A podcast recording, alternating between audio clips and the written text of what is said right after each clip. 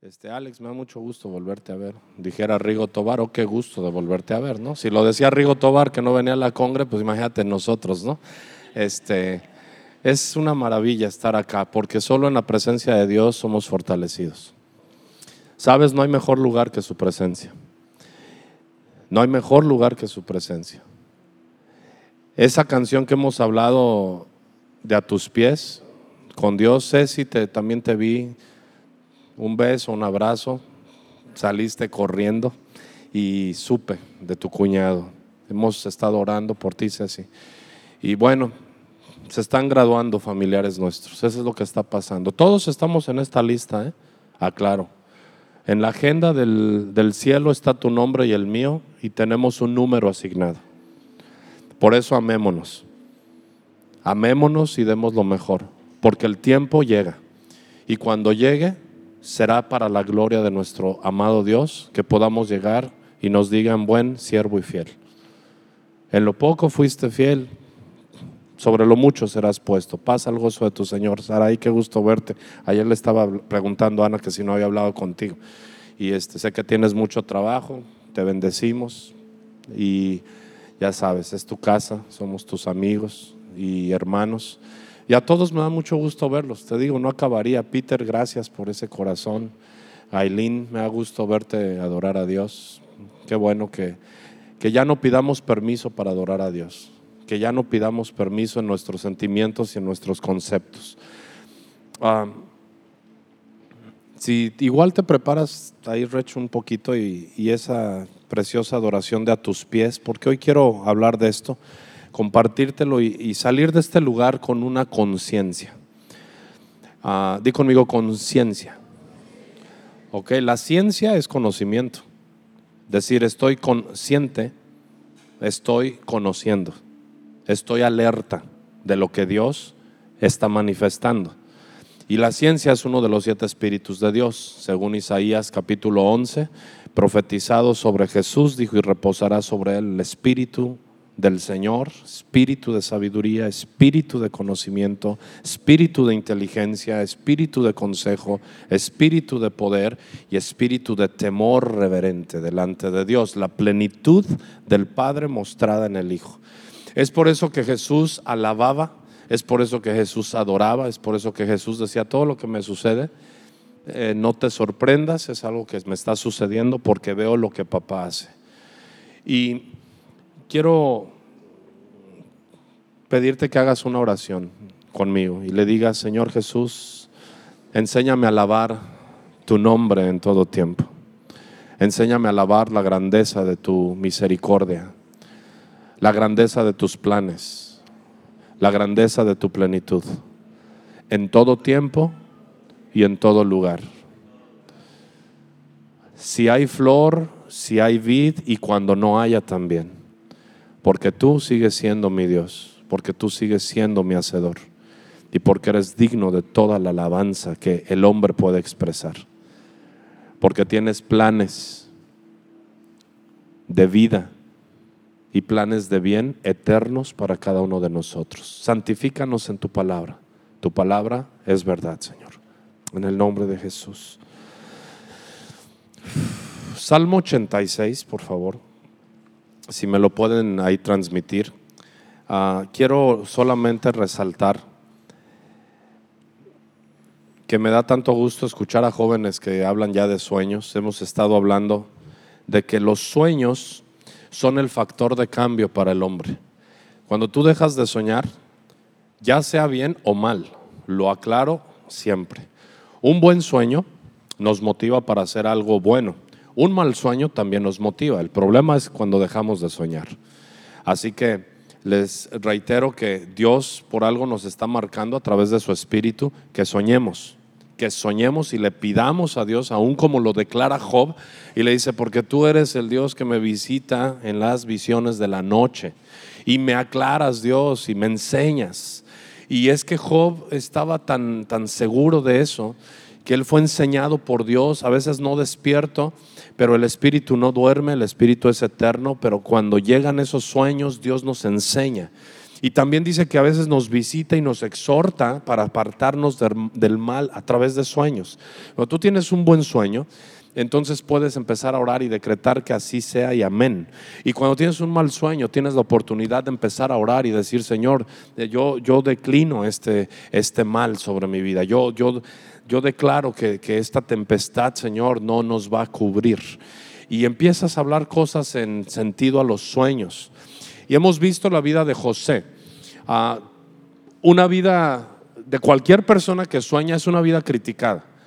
Una vida de un soñador es una vida criticada. Alguien que, siempre está diciendo es que tengo este sueño, siempre va a haber alguien que, que tire dardos o que sea un tirador asignado de Satanás para tirar dardos y querer lastimarte, porque los dardos encendidos no solamente penetran, sino se quedan encendidos y están quemando. Entonces es el dolor y la tortura. a eso se refiere que el enemigo tiene dardos encendidos. En los tiempos cuando Jesús habla de estas cosas, Acuérdate que los guerreros eh, lanzaban sus flechas, saetas con carburante que se prendían al contacto con el oxígeno y cuando caían en el cuerpo de un enemigo, no solo lo herían, sino lo estaban lastimando. Y así muchas veces el enemigo ha querido bloquearnos, ha querido lastimarnos para no poder avanzar. Pero en todo tiempo y en todo lugar podremos tener la oportunidad de soñar. Y José, yo les decía que cuando tú sueñas, eres el que mandas. Di cuando yo sueño, yo soy el que mando. ¿Ok? Los que critican a los soñadores son los que obedecen. Está fácil. José soñó, sus hermanos lo criticaron y ¿quién terminó inclinándose ante José? Sus hermanos, porque los que sueñan mandan. Aunque pasen años, vimos que tenía 17 años cuando soñó y 30 cuando es presentado a Faraón. ¿Cuántos años pasaron? 13 años y cárceles y situaciones difíciles, todo para pagar los sueños. Y yo te quiero decir que Dios tiene un sueño contigo y para ti. Di conmigo, Dios tiene un sueño conmigo y para mí. Porque Dios sueña con nosotros, pero también quiere que nosotros soñemos para Él. Y vimos cómo la vida de este soñador, como Daniel, ese profeta joven, y no voy a ir allá porque nos tardaríamos mucho, pero mira, cuando tú y yo decidimos escuchar la voz de Dios y soñar y comprender las visiones de Dios, de momento te encuentras que Nabucodonosor quería cambiarles tanto la identidad, o Satanás a través de Nabucodonosor, que hasta sus nombres cambió. Era tan impresionante que dijo, dame de lo mejor de los judíos. yo quiero de lo mejor, los quiero cautivos acá pero que sea de lo mejor. Príncipes, wow, con capacidad. Y dice que les fue cambiado el nombre. Di conmigo, por favor, Señor Jesús, no permitas que nadie golpee mi identidad. Tienes que tener una identidad muy fuerte como hijo de Dios. Por eso en el tiempo de, de alabanza yo me dirijo a Dios como hijo. Porque si tú te diriges a Dios como Dios, hablas de una relación muy lejana. Cuando tú le llamas Dios solamente, tienes una relación pero lejana. Cuando tú le llamas Padre, tienes una relación tuya con Él. Entonces, si tú no has meditado en esto, yo te invito a que empieces a tener una relación cercana. Dios tiene muchos nombres. Él, uno de sus nombres, este guerrero, ah, poderoso, el que santifica, proveedor, el que me sana. Y siempre te diré, sueña con que en cada área de tu vida que necesitas a Dios, en ese momento tú puedes acercarte a Él por nombre. Cuando tú le dices, eh, eh, Señor, eh, Señor mío, Jehová Jireh, le estás diciendo, Señor, tú eres mi proveedor. Y en ese momento la relación cambia de necesidad a provisión. Cuando tú le dices, Señor, tú eres mi sanador, la relación cambia. No solo te dirijas como Dios, porque te vas a ver solo, no porque Él te abandona, sino solo porque te sientes lejos de Él. ¿Cuántos pueden decirle, Padre nuestro? Eso me fascina de Jesús. Dijo, haz esa relación tuya. Cuando ores, haz lo tuyo. No, solo, no, no solamente Él nos hizo suyo, sino quiere que nosotros lo hagamos nuestro. No tengas una relación lejana. Y sabes algo, yo soy papá, gracias a Dios, y aunque mis hijos ah, fallen, el amor no cambia. Y soy malo. Cuanto más nuestro Padre Celestial no cambiará su amor. Sabes, no vas a poder nunca hacer nada mejor para que te ame más, ni nada tan malo para que te deje de amar, porque su amor, su amor es eterno. Y es por eso que José sabía cómo soñar y sabía cómo declarar los sueños. Pero termino con esto antes de, fue el antecedente de, este, de esta reflexión que tendremos para, para adorar a Dios. Todo sueño, di conmigo, todo sueño realizado en mi vida es para la gloria de Dios. ¿Qué sucedió cuando se cristaliza el sueño de José y Faraón le entrega el mando? Se lo entrega diciendo, ¿quién como el Dios de este joven? Ese Dios de los hebreos. No hay nadie como él. Él es el único que revela las cosas escondidas. Lo mismo con Daniel cuando en el capítulo 4 del libro de Daniel vemos cómo les devuelta la razón a Nabucodonosor, él dice, ¿quién como, como, como este Dios altísimo? Conviene que yo declare las señales y prodigios o maravillas que el Dios altísimo ha hecho conmigo. Y cuando Daniel le revela a través de la indicación del Espíritu de Dios y le revela los sueños, es coronado también. Y se vuelve a mencionar, ¿quién como el Dios de Daniel? ¿Quién como él? Y cuando Nabucodonosor quería eliminar la adoración hacia Dios y tomarla él mismo, y son lanzados los amigos de Daniel al horno de fuego ardiendo, vuelve a declarar el rey, dice, ¿quién como el Dios de estos jóvenes? A Él solo adoren, a Él solo, porque tus sueños y mis sueños cuando se realizan son para la gloria de Dios. No tiene nada que ver con nosotros. ¿eh? A nosotros nos va bien, pero a Dios le va mejor si le damos toda la gloria. Quiero, eh, si me transmiten el Salmo 86, por favor. Hemos estado hablando de darle alabanza a Dios en todo tiempo y Dios nos está llamando a soñar. Una de las cosas que no podemos permitirle al adversario de nuestra vida, de nuestra alma y de nuestra paz es que nos robe los sueños, por nada. ¿Estoy viendo bien o no? ¿Eres Jacob? Jacob, bienvenido, qué bueno que estás acá. Andas con barba, no te conocía de barba, qué bueno, bienvenido, este, los dos, ¿verdad? Bienvenidos, buenas tardes. Qué gusto verte.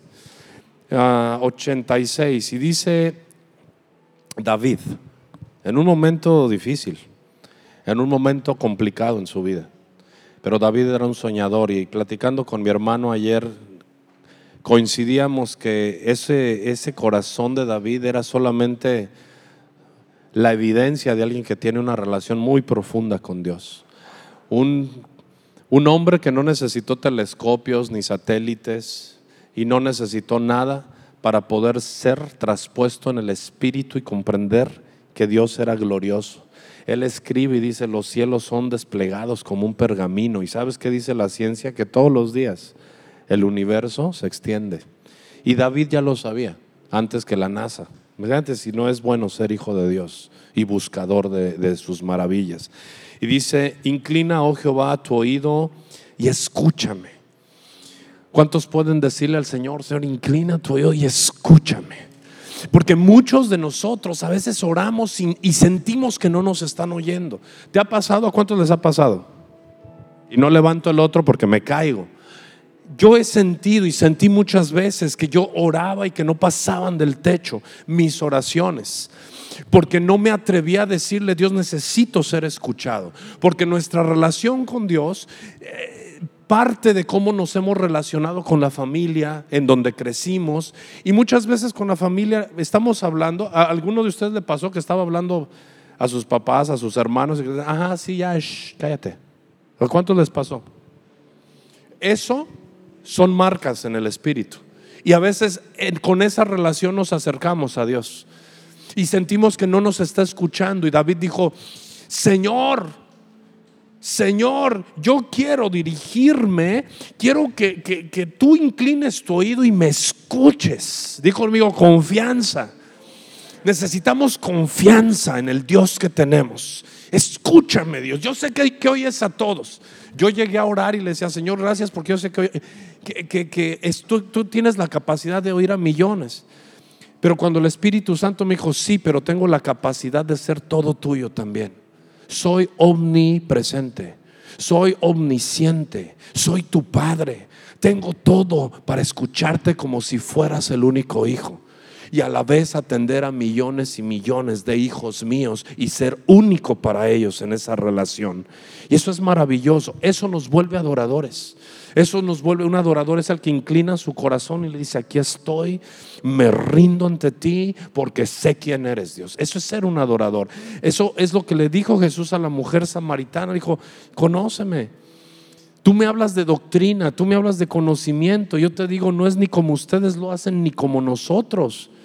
La onda es que seas adorador en espíritu y en verdad.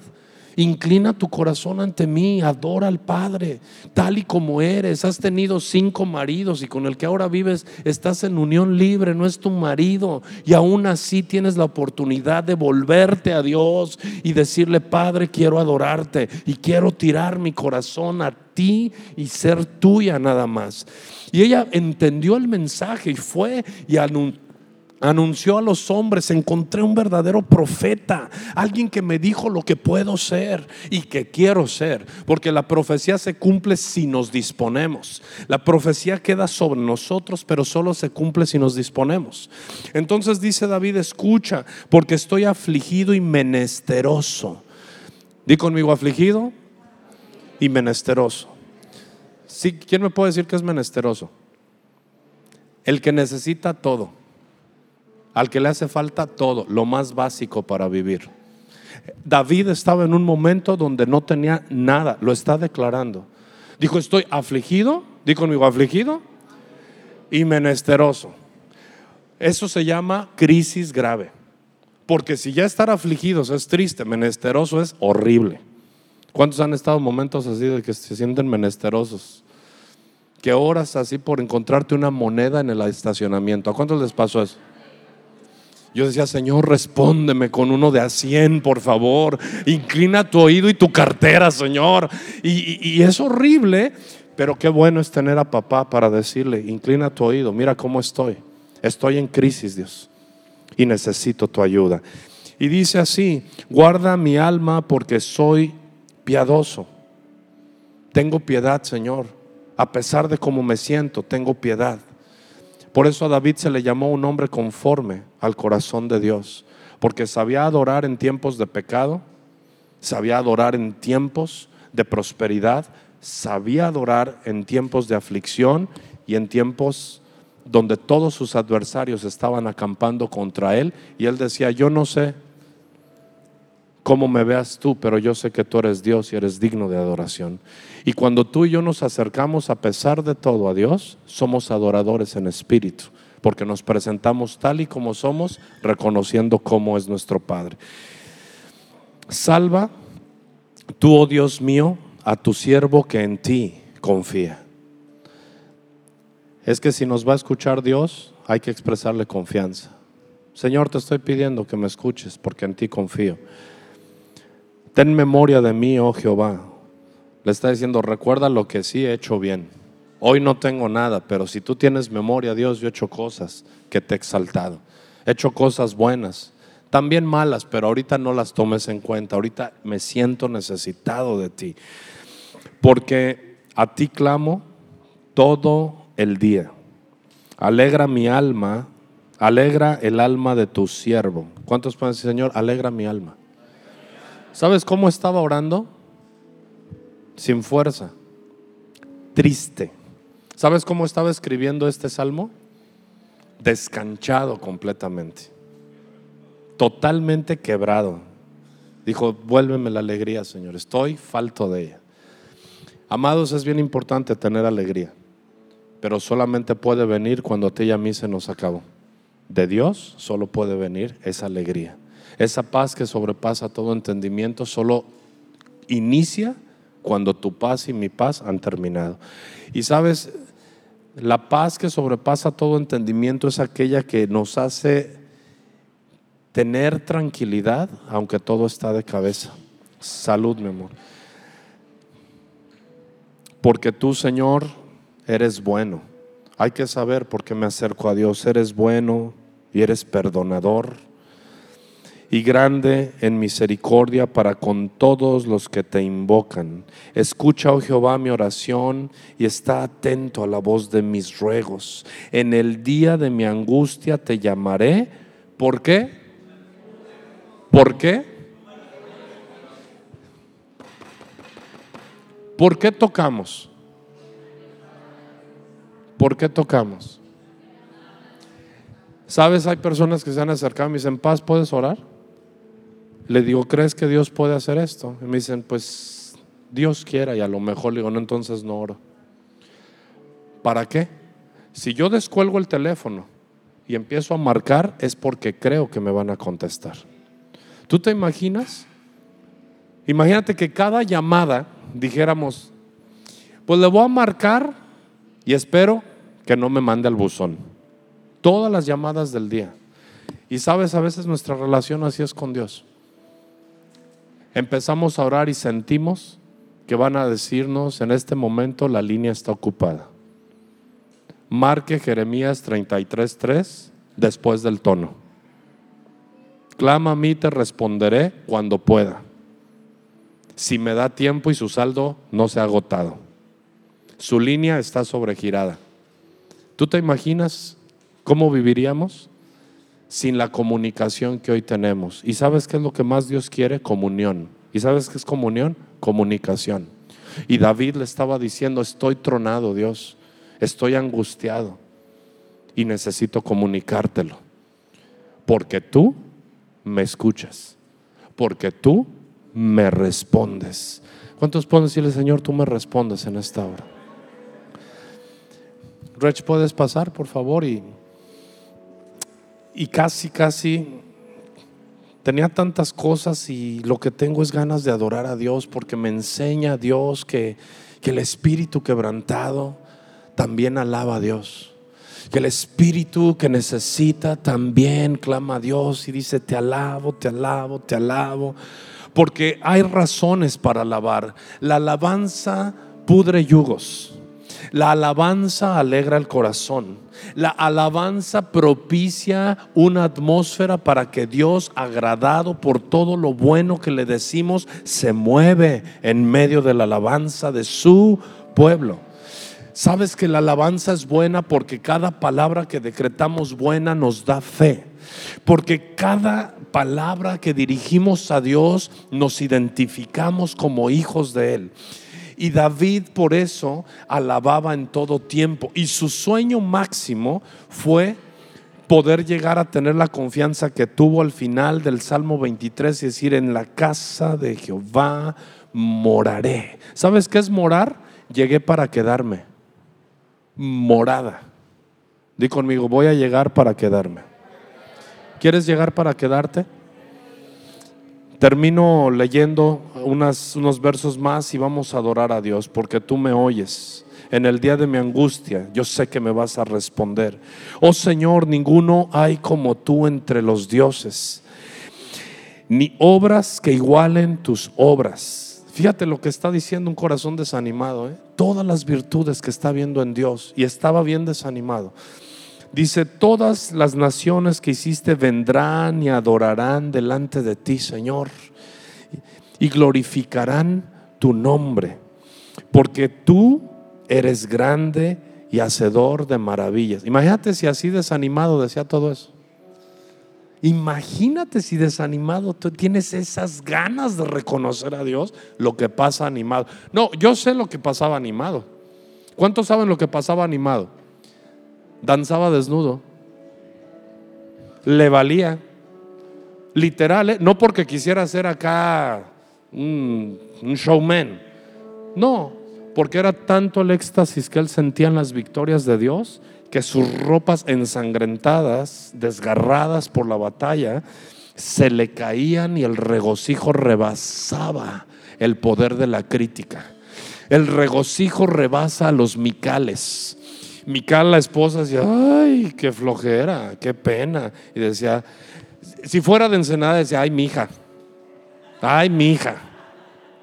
Si supieras por qué danzo, me esperarías en el aposento, mija Si supieras las batallas y la adrenalina del espíritu que corre por mis venas, entenderías mi desnudez, mija. Pero la mija, como no hacía nada, di conmigo, los que no hacen nada, no experimentan victorias. Si tú no enfrentas a tus enemigos, nunca experimentarás victorias. Si tú no te levantas en contra de los gigantes, jamás experimentarás danza desde el Espíritu. Pero solo cuando te... Él estaba habilitado en esto, por eso decía, y ahora que estoy desanimado, pues nada más me quedo para alabarte. Hoy no voy a danzar, Señor. Así de intenso no. Pero me voy a quedar alabándote en quietud. Amados, en todo tiempo y en todo lugar, podemos alabar a Dios. En toda situación y en todo momento podemos decirle, tú eres digno, Señor. Estoy tronadísimo, pero te alabo, te alabo, te alabo. Oh Señor, ninguno hay como tú, porque tú eres grande y hacedor de maravillas. Solo tú eres Dios. Enséñame, oh Jehová, tu camino.